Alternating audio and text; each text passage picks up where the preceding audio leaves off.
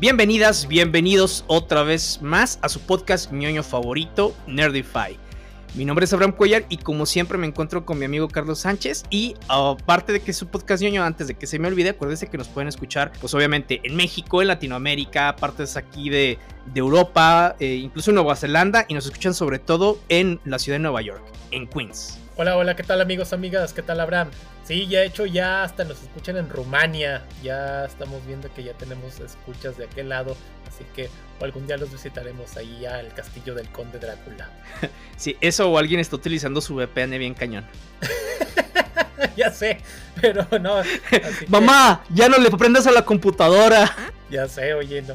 Están rodeándonos mucho de esa manera. Pero no, así que caray ahí vamos. Y de nueva cuenta, como mencionas, esta vez estaremos ubicados en Nueva York para no variar porque, señores, si viven en Nueva York, huyan de ahí. Ahí todo pasa, o sea, ya, ya, definitivamente no. Hay que escapar de esa ciudad. Sí, pero una de las cosas que, por ejemplo, a Carlos a mí siempre nos han gustado uno de los personajes, obviamente. Eh, pues de hecho creo que gracias a diferentes encuestas como he ido evolucionando un poquito ahí el asunto, Ahora el personaje más famoso incluso que Superman es el hombre araña. Entonces, y hay una serie, obviamente, de películas, una saga, que no fue muy bien recibida por el público porque, pues la verdad sí es que sí tienen sus bastantes fallos, pero tiene uno de los mejores actores que ha interpretado de una gran manera Spider-Man y que aparte adora ese personaje. Sí, claro, este Andrew Garfield quien este, pues antes de pasar ahora sí a los datos generales, él recordarán que cuando es escogido aparece después en, una Comic Con con, un, traje así de, no hechizo, pero así de... De esos de los que compras en, en la tienda para Halloween. Sí, donde hace el anuncio oficial de que él es el personaje. Y como mencionas, o sea, así la saga, bueno, la saga dos películas tiene la duología de la Garfield y Mark Webb, pues digamos que en su momento sí marcó ese cambio y que toda la gente venía con esa nostalgia, es porque estaba realmente muy fresco lo que es este, la trilogía de, de Tobey Maguire y Sam Raimi, pero cambiar totalmente todo lo que ya se venía establecido, que se echó al traste una potencial Spider-Man 4 que había bocetos, había un pequeño guion este, que no estaba obviamente oficial, que había eh, los actores, las actrices estaban dispuestos a volver, pero cuando ahora sí que se decide rehacer un reboot, ¿qué va a pasar? Entonces, este, todos ya, para este entonces ya estaba ahora sí el MCU, estaba comenzando, o sea, y era la gran incógnita va a estar conectada, es independiente, Sony tiene su propio proyecto y era así como que algo que confundía. Entonces, este, este Toby, este Toby Maguire, quien quedó atrás, va a ser reemplazado por un Andrew Garfield, quien como mencionas es un gran actor y que realmente ama al personaje. Él, digamos que él estaba esperando, era la oportunidad de su vida, pero Mark Webb, quien este, iba a tomar su segunda, apenas su segunda película en su carrera, porque él más bien era director de videos musicales, entre los cuales este, él ya había grabado eh, de Who The POD, Good Charlotte, Green Day, Puddle of Mud, Yellow Card, Jimmy Edward, eh, Him, Maroon 5, Wizard, entre muchas, muchas bandas más. Fíjate que precisamente, eh, así como Mark Webb, o sea, también Michael Bay es, eh, aparte de las de Transformers tiene como otras tres películas que nada que ver y puros videos musicales. Y lo mismo pasa con Zack Snyder, nada más que Zack Snyder, aparte de videos musicales, era también eh, súper famoso por sus videos de, de, publicidad. Claro. Entonces, digo, no, no, no tiene nada de malo para mí que salgan, pues, de donde salgan los directores. Pero ciertamente, pues yo sí la temería un poquito de. Sí, mira, déjate doy las llaves para una super franquicia de millones de dólares, güey. Sí. Sí está medio complicado. Está muy complicado. Y sobre todo porque su primer película fue la de 500 días de Summer. 500 días con ella. Ah, esa película. No tiene nada que ver con el universo ñoño, pero Carlos y yo le hemos platicado y discutido desde que salió. sí, algún día le dedicaremos un programa especial a hablar de 500 días de Summer. no más porque se nos da la gana. algún día lo haremos. Pero así que Mark Webb quien ya vio bien, es una historia romántica. Acá en esta de Amazing Spider-Man, sí vamos a ver un lado más romántico de lo que habíamos visto con Kirsten Dunst maldita Kirsten Dunst, quien realmente no apoyaba tanto a Peter Parker. No, no, no, no. al contrario, creo que le reclamaba cosas, este, no tenía tanta empatía con él. Y por este lado vamos a traer a Emma Stone, eh, Gwen Stacy, quien, ah, caso contrario, lo apoyaba prácticamente en todo y hacían una gran química entre los personajes. Sí, y no solamente era la damisela en apuros. O sea, de hecho, creo que solamente una vez sí fue la damisela en apuros y bueno, pues ya sabemos lo que pasó, pero específicamente, o sea, creo que la trama sí estaba bien ubicada para que ella se pusiera en peligro, pero no como que la vamos a raptar para que Laura y la rescate nada más. Cosa contraria de lo que pasaba con Mary Jane, o sea, en la, primera, la segunda y tercera película, los encontronazos de Spider-Man con su enemigo en turno era básicamente porque raptaron a Mary Jane. Claro, sí, eso que ni qué. Pero no, sí, realmente acá esta saga, pues ahora sí que nos va a dejar unas muy, muy buenas este, escenas, unos fallos tremendos. Y es que yo creo que más bien fue porque quisieron innovar, quisieron meter, dar un giro totalmente a lo que ya venían. Eh, un Spider-Man nuevo, una personalidad diferente, porque sí, son muy distintos el de Toby y el de Andrew. El de Andrew es más, este, más juvenil, no es tan ñoño como, como el de Toby. Eh, y además de que... Pues, más bien Lelo. Eh, porque, porque acá, o sea, yo veo al, de Andrew, al Peter Parker de Andrew Garfield, más, eh, más científico. Sí, es más científico, sí. Ajá, o sea, es más temas de ingeniería, le sabe, bla, bla, bla. En el Peter, o sea, te lo dan a entender, pero nunca lo ves. Pero el de Peter se ve más, más lelo, más, o sea, porque puede que el ratón de biblioteca. Sí, y es más, quítale todo, por ejemplo, como que la parte eh, de inteligencia, eh, ¿cómo se llama? De, ah, de, universidad o lo que quieras, digo, académica, y sigue siendo un imbécil. o sea, no sé, lo que sigues queriendo molestar. Claro. Pero al de Andrew, o sea, pues lo molestas básicamente pues porque es ñoño y es emo y pues sí. Y pues sí. no, además de que el Peter Parker de Andrew Garfield, él ya también tenía esa ínfulas de ayudar a la gente. Él ya era fotógrafo, él ya traía su cámara este, de un lado para otro.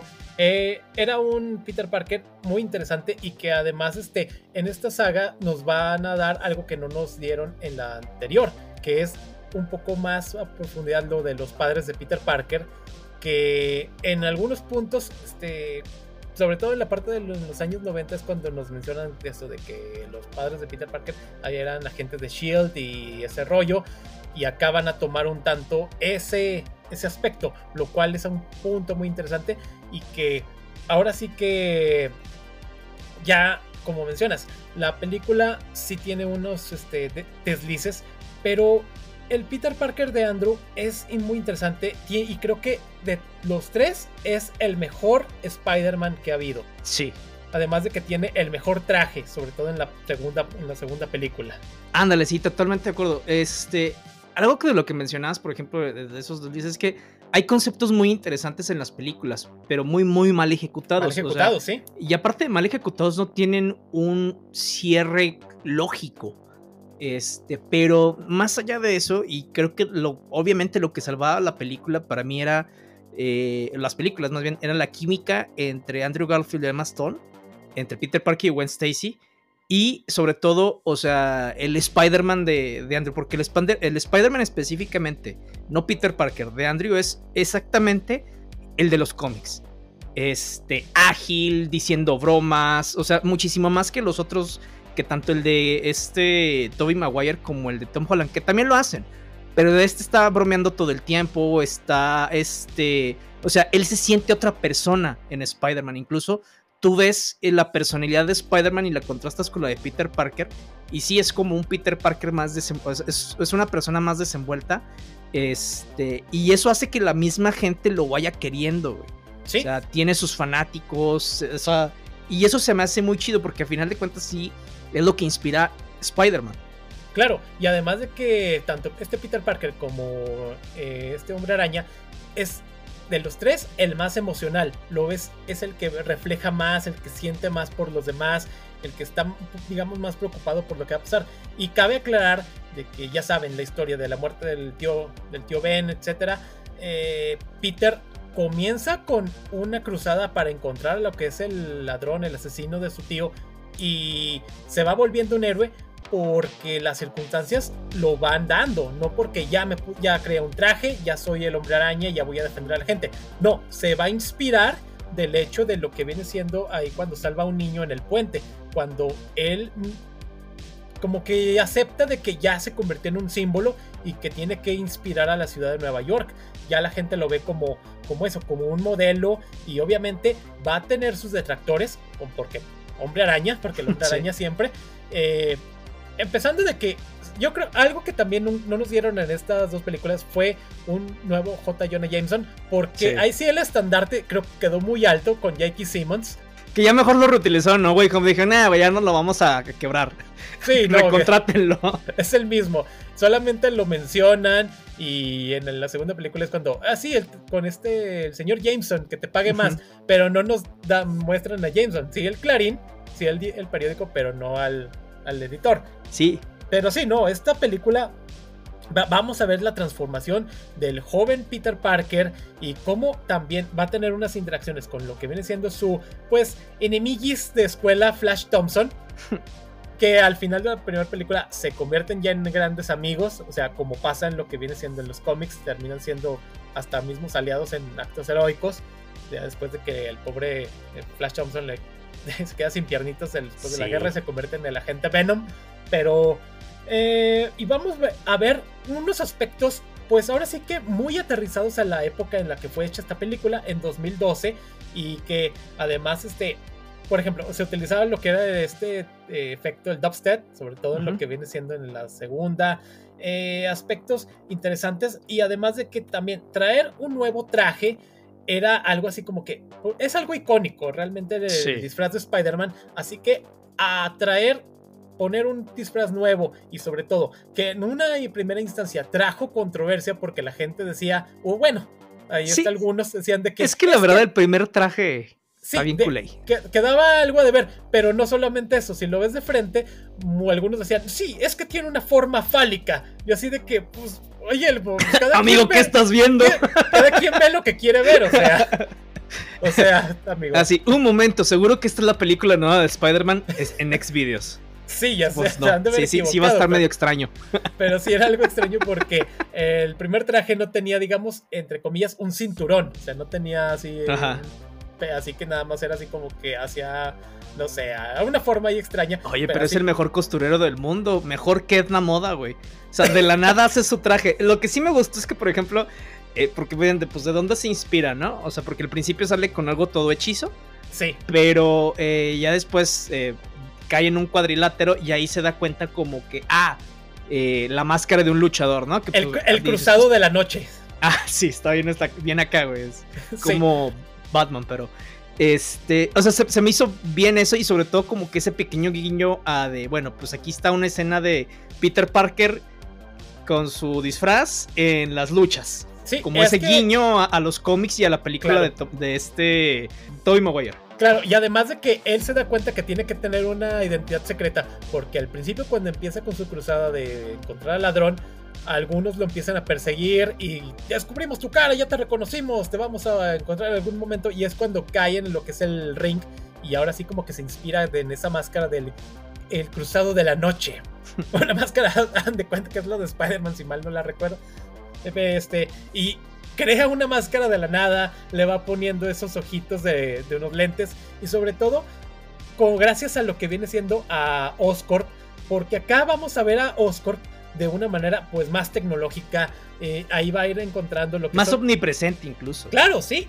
Y ahí vamos como esta empresa ya tiene unos, este, la micro, el biocable, que es el cual, una especie de telaraña en la cual Peter va a ir creando sus propios disparadores, porque acá Eso estuvo pues, chido son, también. son disparadores muy tecnológicos y yo he siempre insistido que este Peter Parker habría quedado muy bien en el, en el MCU y habría hecho una gran química con, sí. con Tony Stark.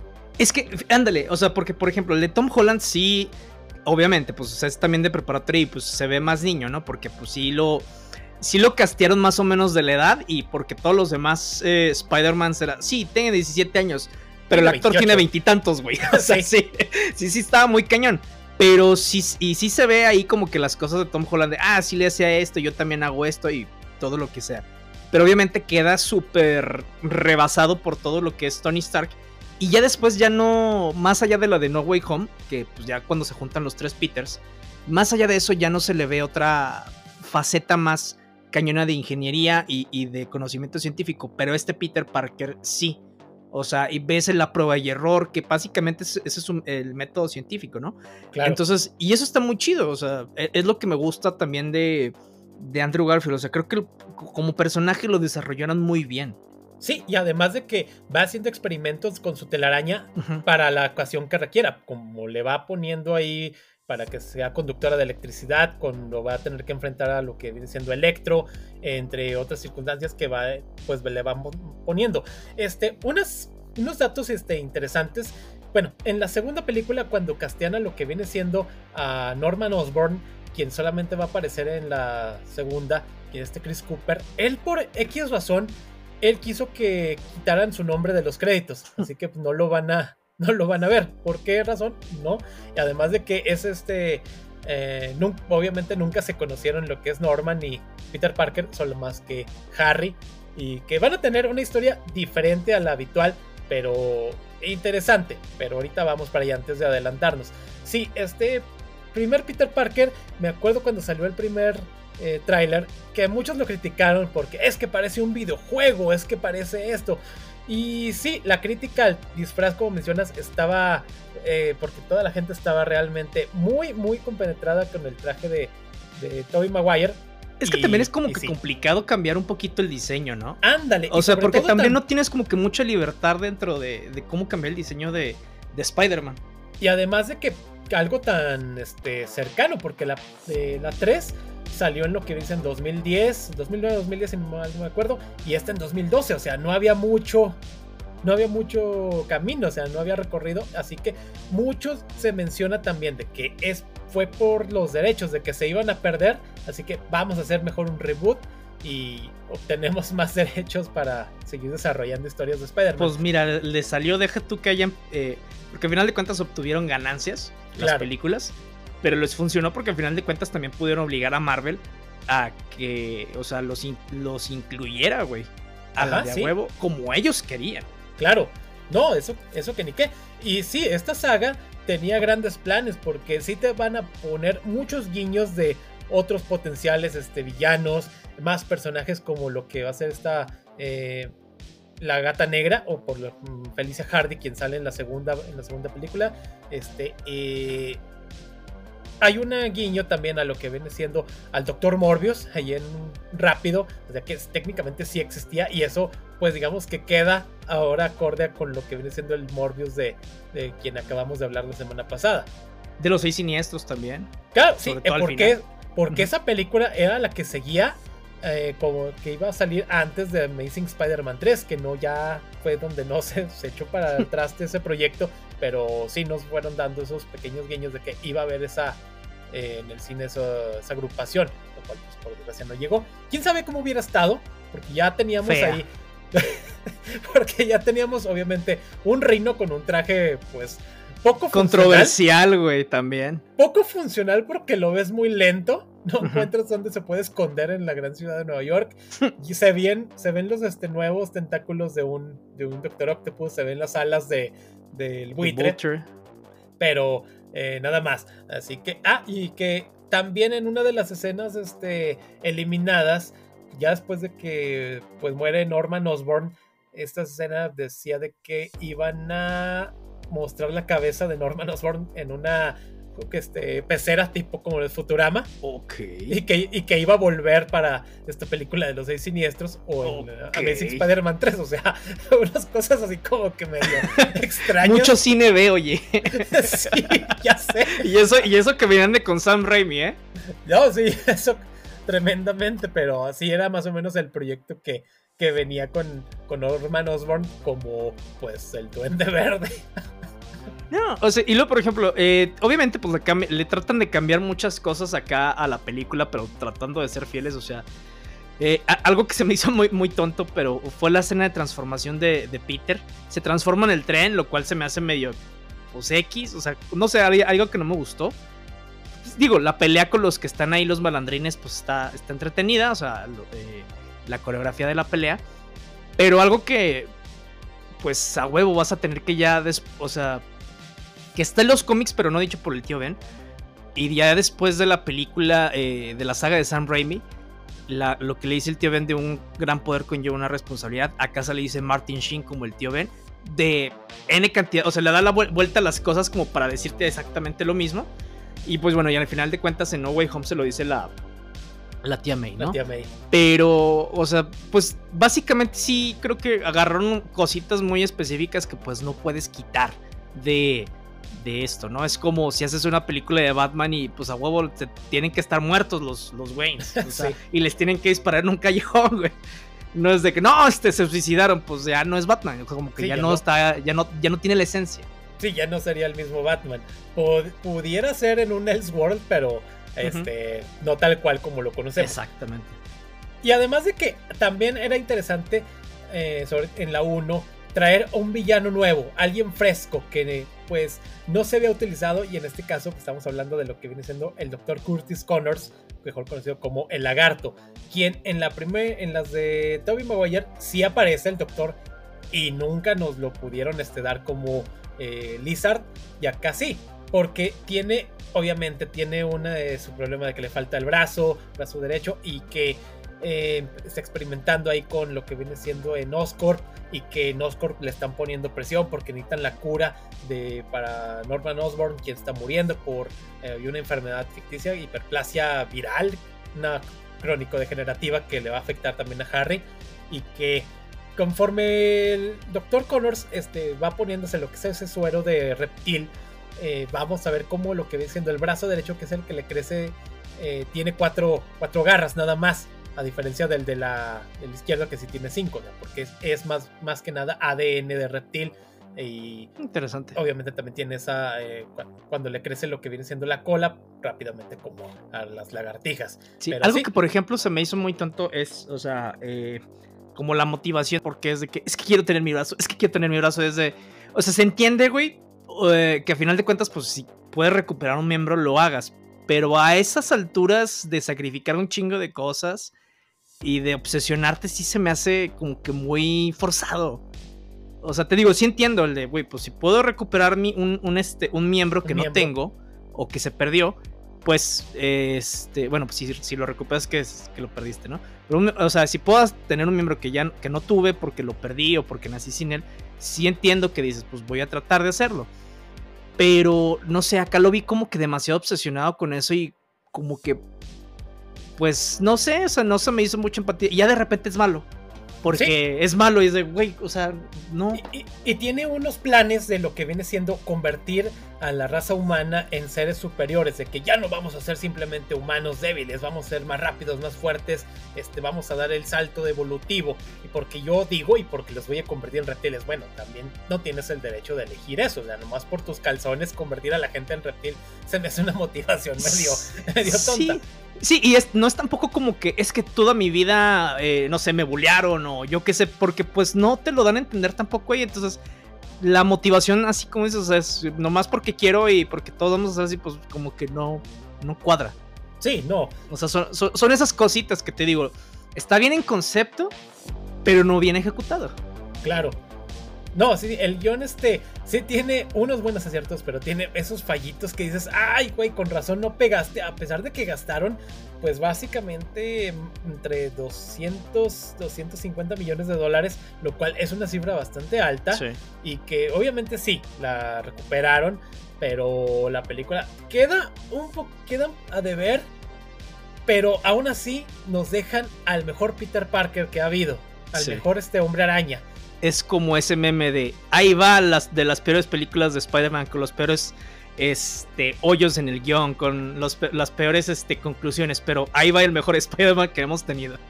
Claro, también cuando ya este Andrew Garfield, después de que le dijeron, ya, tu saga está cancelada, Este, ahí lo veamos también en ese video ahí en el que está en la calle como pidiendo dinero y que se quita la máscara y así como que sí, sigo siendo el hombre araña yo. Ah, es que, y, te digo, me, da cosa, güey, porque al final de cuentas a Andrew le gustaba mucho el personaje. Lo que tú mencionaste en la escena de Comic Con, el discurso fue de, es que eh, va a ser el, el sueño que se cumple de este niño que durante toda su vida ha amado a Spider-Man, que es su personaje favorito y todo. Entonces, pues sí te cala, güey, pues sobre todo porque sí le echó ganas, sí hace un buen papel. Entonces, pues sí te dice, güey, pues es que no fue tu culpa, compadre. Sí, no. Eh, es que Sony también hace sus cosas. que Sony, Sony, Sony, ay, Sony, siempre siendo tus. ¿Quién te crees? ¿Warner? Por otro lado. Fox. Bueno, ya Fox cuando no lo tenía Marvel, ¿verdad? Digo Disney, pues. sí. Pero, así que la película nos va a dejar, sobre todo la 1, una gran interpretación, este, unas tal vez no tan memorables en cuanto a escenas que, se convirtieran en memes como las de Toby, que básicamente cada escena es un meme. Sí. Este, pero, y mucha gente como que no las recuerda con tanto cariño. Es más la nostalgia hacia la primera este, trilogía. Pero son grandes, este, grandes este, interpretaciones. la muerte del Capitán Stacy, quien le va a dejar esta, que es, eh, que esa promesa de que no metas a buena en esto, porque la vas a herir tarde o temprano y ella va a ser un daño colateral. Y posible. Y sí, sí, realmente. Inclusive. Digo, acá, sí se vio que tenía consecuencias sus actos. Digo, desafortunadamente para Peter. Como tú dices, son buenas interpretaciones porque eh, la muerte del tío Ben hasta me caló a mí también. O sea, porque al final de cuentas, o sea, es que Andrew Garfield sabe actuar muy bien, güey. O sea, no te digo que ni Toby Maguire ni Tom Holland no sean buenos actores, pero no, no a la capacidad de actuar o, de hacer transmitir a, al espectador como Andrew. O sea, la, la muerte del tío Ben, güey, la muerte de, de, Gwen Stacy, y toda, veo memes y yo, ay, se me va a romper el corazón. Eh, duele. pues, güey, pobrecito. Y luego o sea, y ni siquiera tiene que decir nada, por ejemplo, del No Way Home cuando rescata a MJ. Este, en donde no tiene que decir nada, güey. Solo se tiene solo se queda ahí tratando de llorar, güey.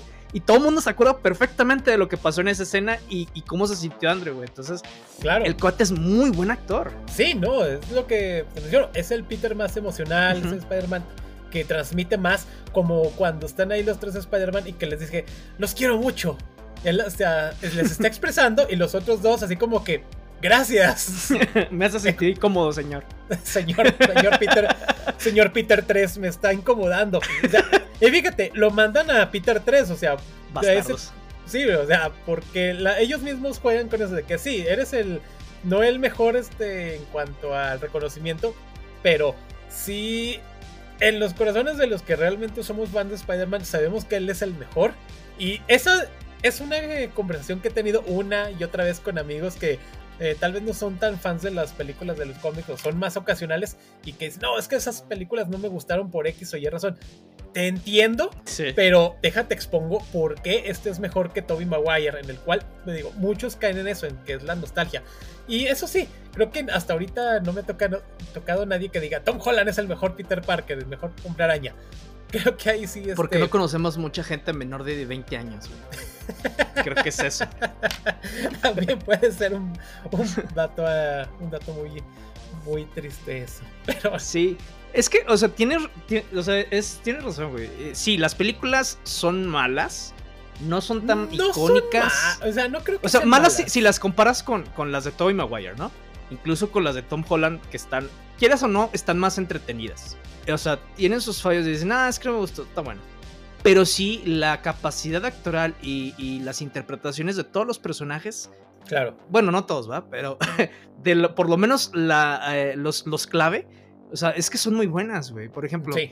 Ok, todo el mundo, ah, pues Kristen Dunst, Mary Jane. Pero acá llega esta Emma Stone con otro personaje que no es Mary Jane, con esta Gwen Stacy, que también obviamente es canon de los cómics, y que a final de cuentas, o sea, le da otra eh, vuelta a una relación con, con este Peter Parker, güey, en donde es una relación que los dos comparten, en donde se comparten los secretos, en donde se ayudan mutuamente, güey, en donde se ve que se quieren y nada más es una relación tóxica, en donde la chava sabe que sí es lo que quiere y también Peter, pero pues a final de cuentas Peter es, es que sí quiero estar contigo, güey, pero me da miedo y bueno, ya vimos lo que pasó, ¿no? Y está, y está justificado también. Sí, digo, tampoco fue culpa ni de Peter ni, ni de Gwen lo que pasó. Pero a final de cuentas, pues esos eran los riesgos que se corrían, güey, cuando alguien descubriera la verdad. Claro. Entonces, este, y acá con Mary Jane, güey, pues no importa que nadie descubra la verdad, güey. Todos modos, todo el mundo se la anda chingando, o sea, chingando en, el sentido no de que se la echen, sino de que ya casi todo el mundo la quiere matar. Entonces, como que, ay, mira, Mary Jane otra vez se metió en problemas. Ay, ¿Qué hay de nuevo? Y la salvan y ya no pasa nada. O sea, ya casi pasó. Eh, que, o sea, si lo hubiéramos visto una película más, o tal vez dos, o sea, eh, hubiéramos visto una evolución del personaje totalmente diferente. Porque incluso el de el Toby Maguire, así como, como Spider-Man, no tuvo, o sea, mucha evolución. Fue más, o sea, no te digo que siempre fue el mismo, pero tampoco fue como que una vuelta al personaje. O sea, más allá de que de Peter Parker de Spider-Man, obviamente ahí tiene que haber una evolución. Y ya se acabó. O sea, más allá de la 2 de que, ah, sí, ya sé que quiero ser Spider-Man, que lo voy a hacer este, no hubo una evolución. Pasó lo de Venom, que bueno, pues fueron un montón de cosas, pero no hubo tampoco una evolución más en el personaje. En el de Tom Holland tampoco lo hubo, hasta obviamente el último que pues sí se los... O sea, si trapeas el suelo con él de esa manera como lo hizo el Duende Verde y todos los demás, y si no tienes una evolución como personaje, pues ya estás muy perdido. Claro. Pero acá este en 2 sí tiene bastante evolución como personaje. Sí, y este, el personaje de Andrew Garfield, también creo que eh, un error que se ha cometido mucho en las películas de Spider-Man, de cualquiera, es meter a tantos villanos. Querer este, poner a tanto en, unos, en una sola cinta. Ya vimos lo que fue en esta. Tenemos a Alexei Chitevich, quien se va a transformar en el Rino. Este, vamos a tener al villano principal, que es este Jamie Foxx, como Max Dillon, que él como personaje no me convencía en el sentido de que se me hizo extremadamente perdedor. O sea, desde el look que decía que no es necesario que lo pongan así con pantalón de brincacharcos, hacia tapando su calvicie. Sí, muy cliché, ¿no? Sí, demasiado. Y luego esa paranoia que tenía o esa obsesión de que sí, soy amigo de Spider-Man. Oh, ¿se acuerdan de mí, de mi nombre? O sea, amigo, tiene que ir a terapia urgentemente. Fíjate que yo no sé si lo querían hacer como que ese reflejo, mal hecho, por cierto, de Peter Parker, ¿no? O sea, también un perdedor y todo, obtiene poderes, pero él se dedica al mal. Este, que se supondría que es lo contrario a Peter, pero pues no se vio para nada ese, ese espejeo. Y más que nada lo que él quería era reconocimiento. Porque él, algo que también él reclamaba era de que él había hecho los diseños de lo que era la planta de hidroeléctrica y se le habían robado, este, no le daban el crédito. Así que, y además de que la gente también ahí mismo en Oscorp, él pasaba invisible. Por eso cuando alguien este, este, le recordaba su nombre, era así como que, oh, te acordaste de mi nombre. Y eres mis ojos y oídos. Ya sé, güey. En el mundo de Real, ese güey con ese tipo de conocimientos, ya se le hubieran robado como 20 mil empresas, güey. Ándale, yo sé. O sea, pues, y, es de que no mames, este güey es el que hace, róbatelo. O sea, y enfriega, te ofrezco más, te ofrezco esto. Otra cosa también es la planta hidroeléctrica, güey. Pues no sé de dónde diablos sacó eso, pero qué modernos. Porque la vez dices, yo no jamás he visto una planta de energía de esa, de esa manera, güey. O sea, y luego aparte como instrumento eh, de dubstep. Sí, dubstep. sí, está cañón. No, ahorita ese Max Dillon sería uno de los hombres más ricos del, mundo. ya sé, güey. No, este, y luego fíjate, en la segunda eh, de, Spider-Man, algo, obviamente, ya viéndola de nuevo, eh, porque pues al principio si, no le llevas como que todo el, el hilo, no sabes la que va a pasar, pues a veces se te puede ir. Pero por ejemplo, el discurso de Emma Stone en la grabación es como que ya, ya la, ya la ves y es de muy in your face, güey. Este, desde que ya sabes que sale el Duende Verde y este Mastón, ya sabes para dónde va esto. Sí. Pero, o sea, se dice, no, el tiempo, la vida, se nos va, bla, bla, bla. Y básicamente se muere cayéndose de una torre de un reloj en una planta eléctrica que no sé por qué está una torre del reloj ahí, pero aquí está. Porque sí. Porque necesitaban eso.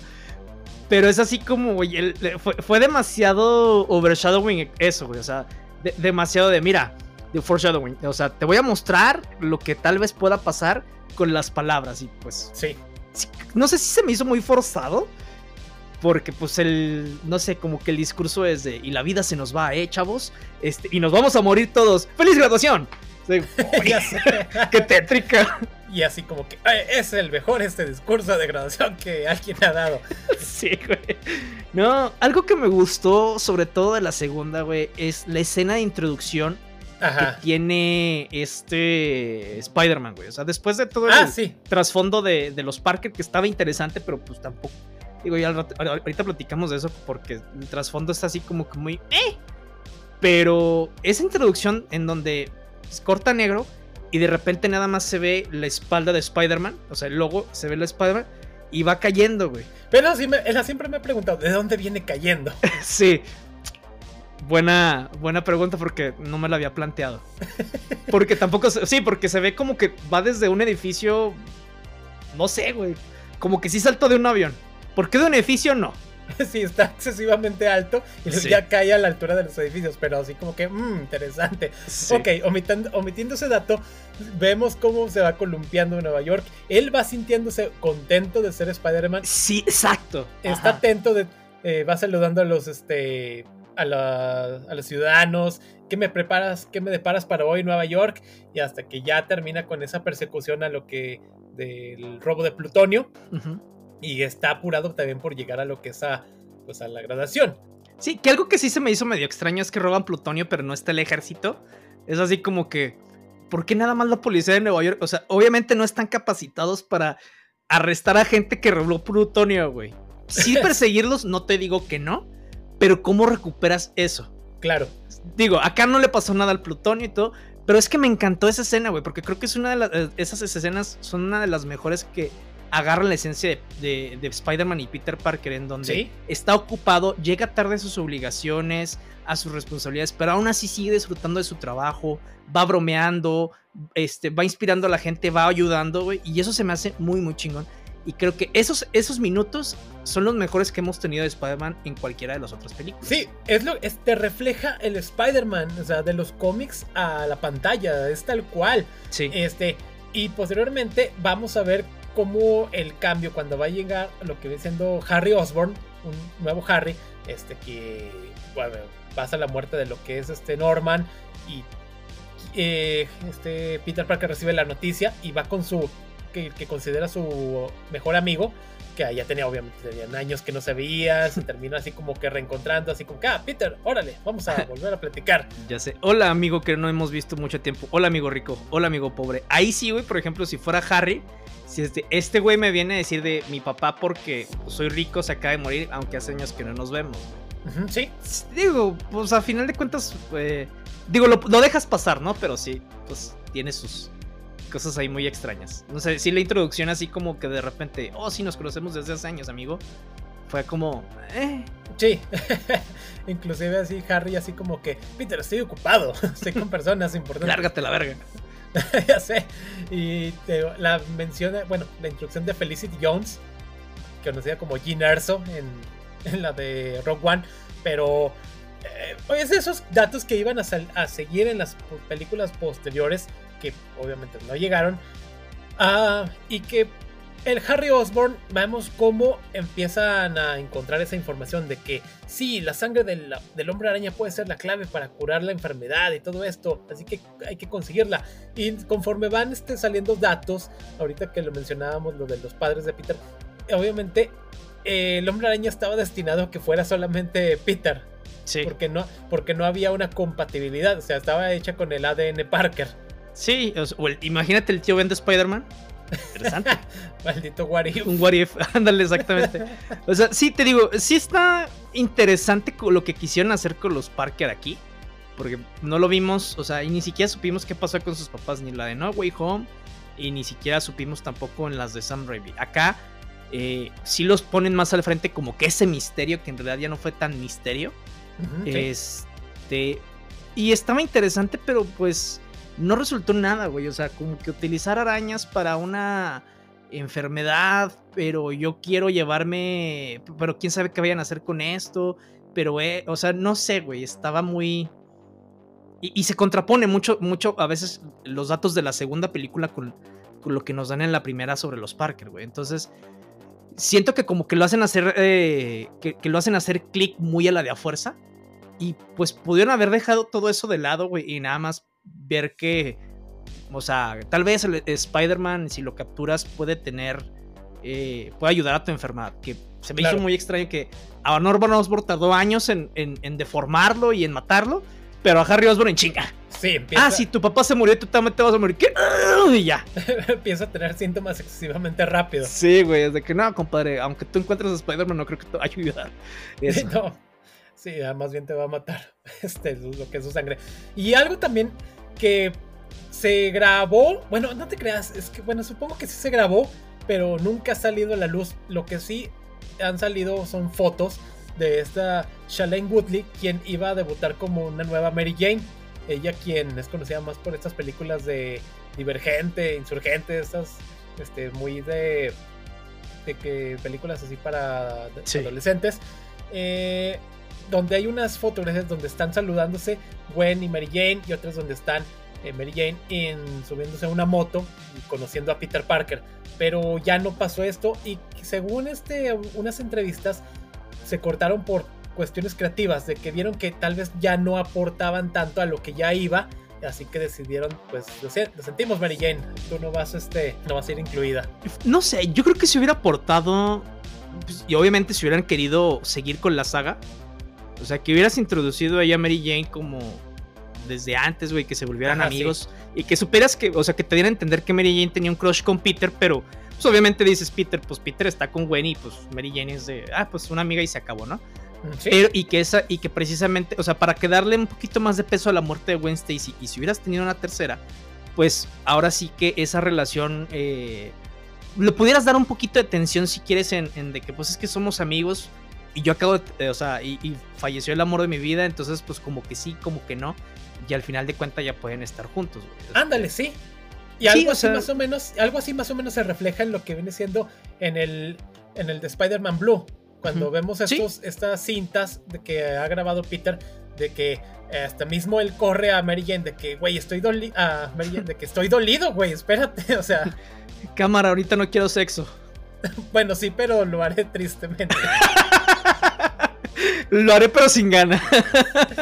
Algo así más o menos ocurre.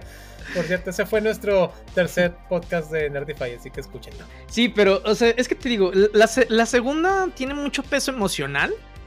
Porque de historia no tiene mucho, güey, la neta. O sea, más allá de las películas, de, las, de las peleas que se ven padrillas, o sea, interesantonas, pues. Sí. Pero en realidad, pues no, no tiene mucha historia así que te digas, wow, está interesante. Pues la neta es que no.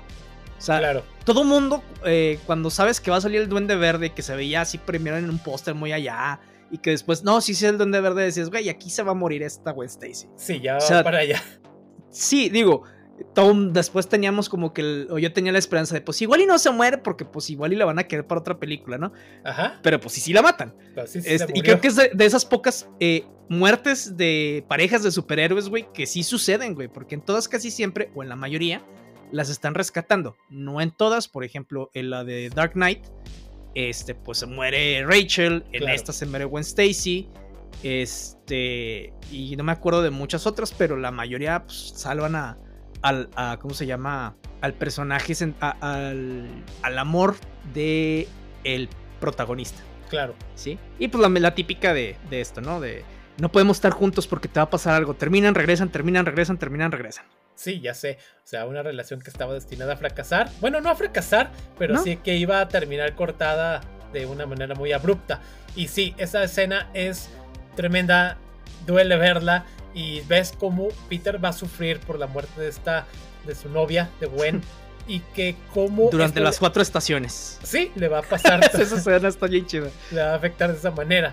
Hasta que eh, retoma lo que es el discurso de Gwen y acepta de que pues él es Spider-Man y tiene que su vida tiene que continuar. Y algo que siempre desde la primera película, sobre todo ya avanzada la primera, es que la tía May sabía que Peter era Spider-Man. Ella, Peter, se preocupaba por él y hasta que viene de la pelea final con este lagarto, así como que la tía ya no le pregunta de dónde viene, así como que ya sabe que viene de pelear Y acá va, en la segunda ve detallitos así como que, sí, este güey es el hombre araña, pero no le diré que es el hombre araña.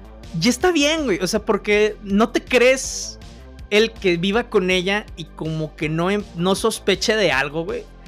O sea, y es de, ah, sí, entonces todo está bien. O sea, pues a huevo que te vas a enterar. Y está bien que no lo hayan hecho como, hola, soy Spider-Man, oh, me descubriste. Sino que pues, y, que te den a entender que ella, ella misma lo va sabiendo, como que ella misma se va dando cuenta. Porque, güey, pues viven bajo el mismo techo, se preocupa por su sobrino, que, y también me gustó esa parte, es que yo soy, eh, yo te crié, tú eres mi hijo.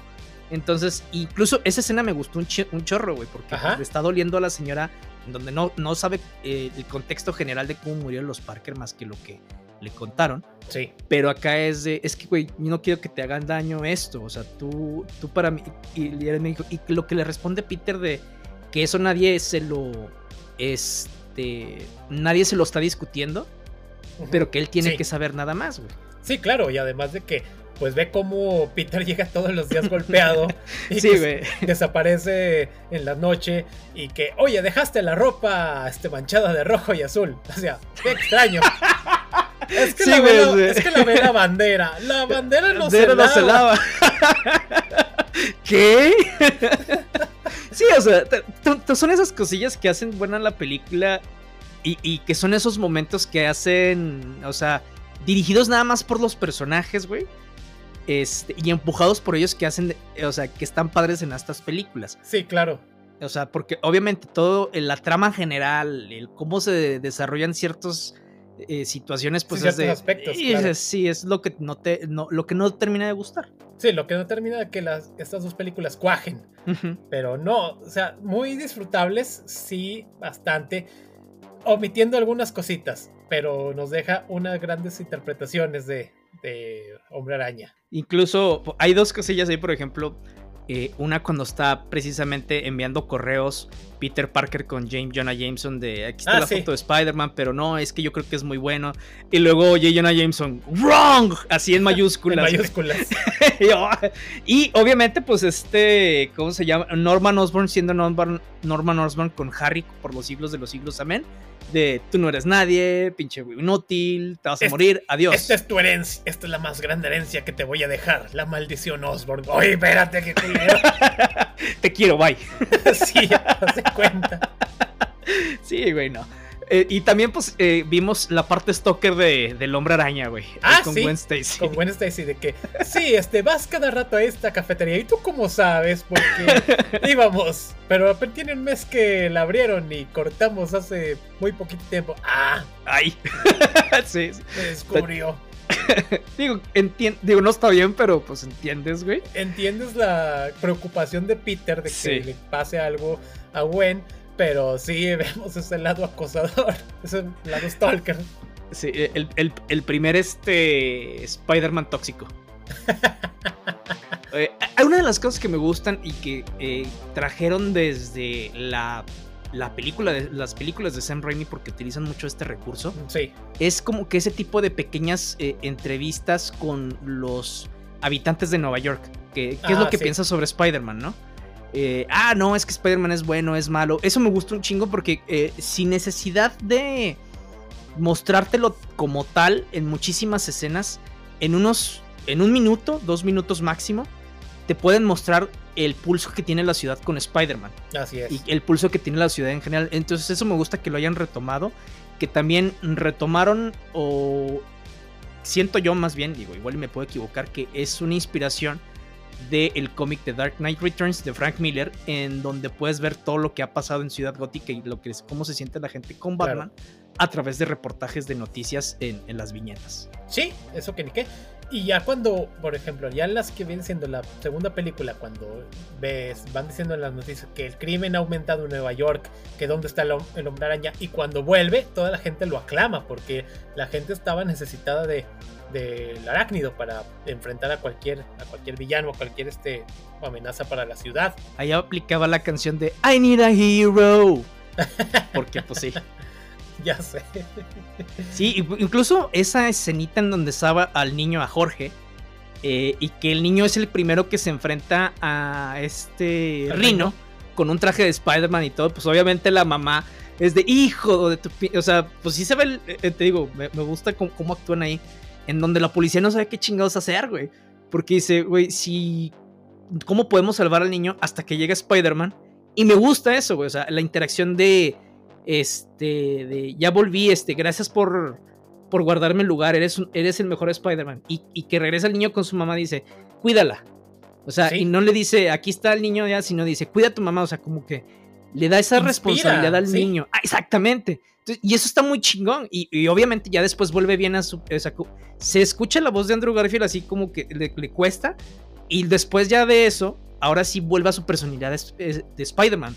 En donde empieza a retar a Rino. En donde va a empezar a salvar la ciudad. Entonces, eso está muy chingón. Sí, el que no le dice, en nombre de todos los ciudadanos de Nueva York y todos los rinocerontes del mundo.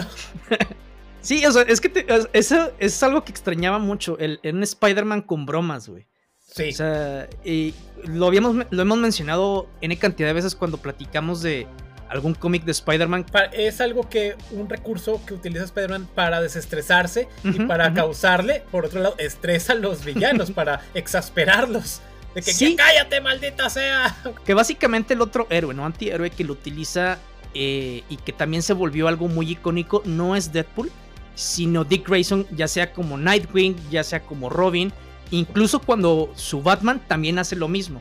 Que al principio tenía ahí como que es que pues no quiero ser Batman de Bruce, pero pues si no, no soy yo. Y al final de cuentas termina haciéndolo. O sea, me gustan esos recursos cuando los utilizan bien. Y los han utilizado muy bien en la de Andrew Garfield la utilizan esporádicamente en la de este Tobey Maguire. Tobey Maguire. Y muy poquito, me hubiera gustado ver más, pero sí lo utilizan muy poco acá en las de Tom Holland. Claro, sí, entonces este, pues creo que a grandes rasgos tenemos a el mejor Spider-Man y que pues le tocó patinar un poco con algunos aspectos a esta pues duología. pero sí, ustedes lo escucharon, el mejor de Spider-Man y al que no le guste, que se joda. Se joda. Oigan, y en las noticias de la semana entonces, pues tenemos eh, un poquito ya alejándonos tal vez del universo Marvel, pero bueno, eh, se acaba de anunciar, aunque bueno, ya de manera oficial e incluso ya con, con un teaser ahí en las redes sociales, en donde eh, llega la película de Batman a la plataforma de HBO Max aquí en Latinoamérica para este lunes 18 de abril, entonces aprovechen que hay gente de vacaciones todavía para que puedan echarle una ojeada. Yo por lo pronto, aunque no haya estado de vacaciones, la voy a ver en cantidad de veces. Ya disponible, claro, porque esa película se tiene que disfrutar una y otra vez. Y no en las pantallas de City Cinemas porque se ven muy oscuras y de por sí la película está oscura y la pantalla no ayudaba tanto. Eso, fíjate que es una de las cosas ahí que también se quejaron muchísimo en el tema de con la de Game of Thrones, porque eh, en la batalla de Winterfell de no, es que quisimos grabar con luz natural, no se ve ni madres, incluso había tutoriales de cómo calibrar tu tele para que pudieras verla, güey. qué caray. Chanclas. No, qué caray. Pero sí. ¿Para qué le juegan a verduras? no, y en otras, eh, a quienes les gusta un poquito la, la literatura fantástica, sobre todo la de este YA, que es Young Adult Fantasy, este Walter, eh, Walker Scoville, la estrella de The Adam Project, que es una de las películas en Netflix, eh, incluso protagonizada por eh, Ryan Reynolds, ha sido elegido como Percy Jackson para la serie de Disney Plus, que obviamente va a estar basada en Percy Jackson y los dioses del Olimpo de Rick Jordan. Claro, así que pues, hay que estar pendientes de los que les encanta ese tipo de saga. Vamos a ver qué rollo. Este, volviendo un poquito a lo que viene siendo temas arácnidos, también este, se está mencionando mucho de que para la película que se estrena este año, ya para eh, el último trimestre, la de Across the Spider-Verse, la secuela de lo que viene siendo de esta de Miles Morales animada, se dice que estarían apareciendo los tres Spider-Man de nueva cuenta, el de Andrew, el de Tom Holland y el de Tobey Maguire. Así que ahí estaríamos. Y se unirían también a lo que viene siendo al Spider-Man 2099, a Miguel Ojara, quien recordarán que la voz es de este Oscar Isaac, eh, quien hace actualmente de Moon Knight, además de otros personajes que han salido también. De hecho, recordarán que la hizo de Apocalipsis, ese Apocalipsis que no le gustó a nadie. No, que estaba más chido Ivanus, güey. Así que ahí tendríamos otra unión de estos Spider-Mans. Ah, también este el actor este Paul Schreiber, quien está interpretando a lo que es a Master Chief en la serie de Halo, que ha recibido múltiples, múltiples críticas o hate del fandom porque el personaje desde un principio se ha quitado lo que viene siendo el casco, lo cual sí a lo que son los fans clavados de esta saga, sí no les ha gustado. A lo cual él les respondió ahí en una de sus cuentas de redes sociales de que sí, o sea, es un honor este, eh, ser el personaje, tal, bla, bla, bla, bla, bla. Y en palabras bonitas, básicamente les dijo, y al que no le guste, pues que se joda. Eh, mira, y es que antes de, empezar a grabar, Carlos y yo estamos platicando un poquito de eso. O sea, sí entiendo un poquito a los fans en, ese sentido. No he visto la, este, la serie todavía. De hecho, vamos a platicar de ella aquí en Nerdify una vez que ya termine este, su capítulo final de esta temporada. Pero a final de cuentas, o sea, entiendo un poquito eh, por lo que pasa, porque por ejemplo hemos tenido eh, estos ejemplos como el de Hugo Weaving en, en, el papel de V en V for Vendetta, en donde absolutamente se quitaba la máscara este, el de Carl Urban como este Dredd en la, en la, película de Dredd, en donde tampoco se la quitaba. Incluso Carl decía, es que si el personaje no se la quita, yo tampoco me lo voy a quitar. También, eh, pues el caso más reciente, que es el de Pedro, Pascal? como Din Jordan en The Mandalorian, en donde se quita el casco, pero no lo hace hasta que la escena lo pide. Porque aquí tiene sus repercusiones, ¿no? Incluso, y está, o sea, está muy... Eh, entiendo esa parte, ¿no? Digo, no es como Sylvester Stallone en la de Judge Dredd, en donde básicamente creo que nada más aparece una o dos escenas con el casco y jamás lo vuelves a ver con él. ya no se lo pone. O que también cuando pasaba con los caballeros del zodiaco, que se quitaban el casco, ah, sobre todo con los dorados. Pero bueno, ahí se les veía la cara, eso es diferente. Pero sí, acá lo han criticado a Paul Schreiber por ese detalle, a lo cual digo, también no sean tan tóxicos, se entiende, pero tranquilos, chavos. Amigos, iba a decir es un dibujo animado, pero no, no es un dibujo animado. es, un personaje de ficción, amigos. Sí, y luego, pues en noticias también tristes, este, ayer, bueno, ahorita estamos grabando el 13 de abril. Este martes 12 de abril falleció Gilbert Gottfried, quien pues es un actor también muy icónico. De hecho, si ven una foto de él van a decir, ah, sí, sí lo he visto en incontables películas. Eh, por ejemplo, en estas películas que pasaban como 20 mil veces en el en Canal 7, que es la de Mi Pequeño Diablo, eh, fue la voz de Yago en Aladdin. Este, y en muchísimas otras películas ha aparecido, entonces pues digo, qué mala onda, que pues se nos va otra, otra, otra, estrella, que pues sí. ya tenía ahí también problemas este, médicos. Claro, sí, qué caray. Este, y así pues, datillo rápido también de la, lo que es el juicio entre Amber Heard y Johnny Depp.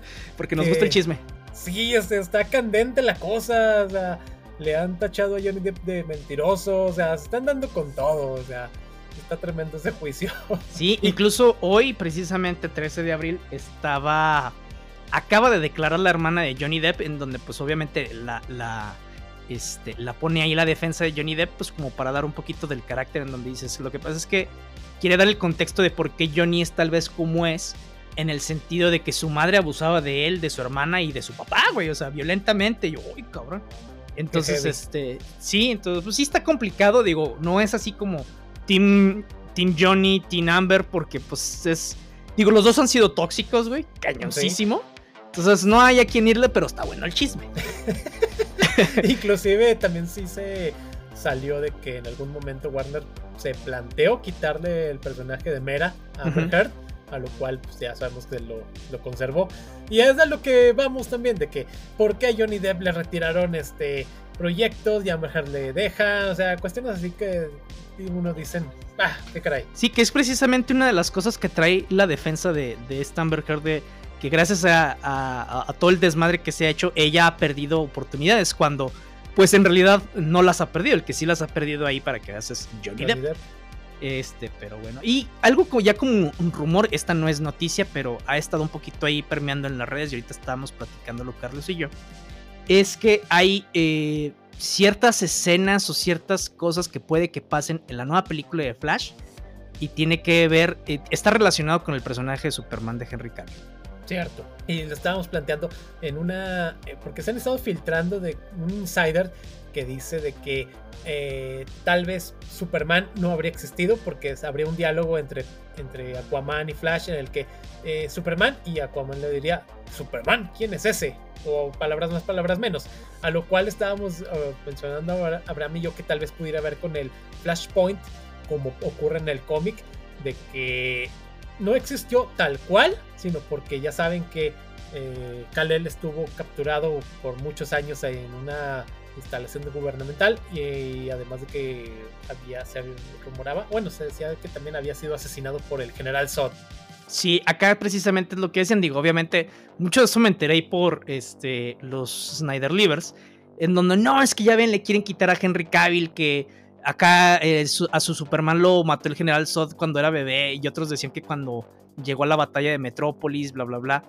Este, pero pues digo, al final de cuentas, ahorita que ya se van dando un poquito más eh, esclareciendo o, se van dando más rumores, eh, si llega a ser cierto, quiero pensar que es más como eso, ¿no? O sea, parte de, lo que es de, de Flashpoint, de Superman, ¿quién es ese? O sea, en donde te están básicamente diciendo que hay una alteración de la línea de tiempo y que a final de cuentas de eso se trata la película y que Barry trata de componerla.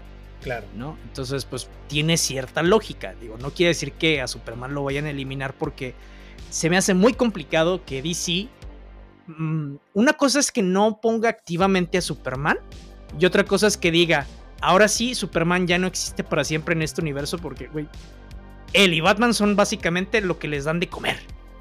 sí, y aparte también acaba de ser recientemente mencionado en Peacemaker. Sí, entonces es muy complicado, digo, no pasa nada. Lo más que pueden hacer es básicamente recastearlo, que no me gustaría, pero pues digo, no van a eliminar a Superman, no mames. Sí, no, está muy complicado. Inclusive también lo mencionamos, de que está el actor que la hizo de doble en Peacemaker. O sea, está muy parecido. Sí, dolería bastante no tener a Henry Cavill, pero si hay, con, si hay quien pueda tomar el manto de, Superman. Eh, inclusive, bueno, aunque Henry Cavill acá como Superman, sí mucha gente se quejaba de que no, es que no actúa bien y todo esto, que no es el Superman más expresivo. si lo pones en muy puntual, este actor que le hizo de doble, puede ser interesante, puede ser un buen reemplazo, pero vamos a ver qué, resulta. Sí, digo, tampoco es como que le den mucho espacio, ¿verdad? Pero para que actúe. O sea, no es que los diálogos, y eso también es algo complicado, muchas de las veces los diálogos que les da a Superman no son los mejores diálogos porque si hay, incluso en la industria del cómic, eh, la gente batalla mucho para escribirlo, incluso escribir lo que él dice, porque es como tratar de darle eh, una interpretación a un personaje que tiene en el imaginario colectivo y que está bien, bien adentrado, pues sí entiendo que a mucha gente sí le dé un poquito de miedito, como que vamos a escribirle líneas de diálogo para que diga, más allá de, eh, de lo que le requiere la trama, ¿no? Claro. sí se entiende, pero yo sí creo que deberíamos de darle un poquito más de eh, espacio para que este Superman de Henry Cavill pueda respirar y pues a final de cuentas yo creo que es de lo mejor que podríamos tener. Claro, sí, se me veía algo muy extraño que proyectos de DC no esté Superman. Vamos a ver qué resulta. Pero bueno, eso es todo lo que les tenemos. Espero que, esperamos más bien que les haya gustado este episodio de The Amazing Spider-Man, en donde platicamos de la saga ahí. Ya saben lo que piensa Nerdify. El mejor Spider-Man es Andrew Garfield, que no le gusta que se joda. No se olviden, obviamente, que nos pueden encontrar en redes sociales como Nerdify MX, en eh, Instagram, en Facebook y también tenemos TikTok. Tenemos un episodio nuevo que todos los viernes y recuerden. ¿Saben qué es lo que me gusta más de ser Spider-Man? Todo.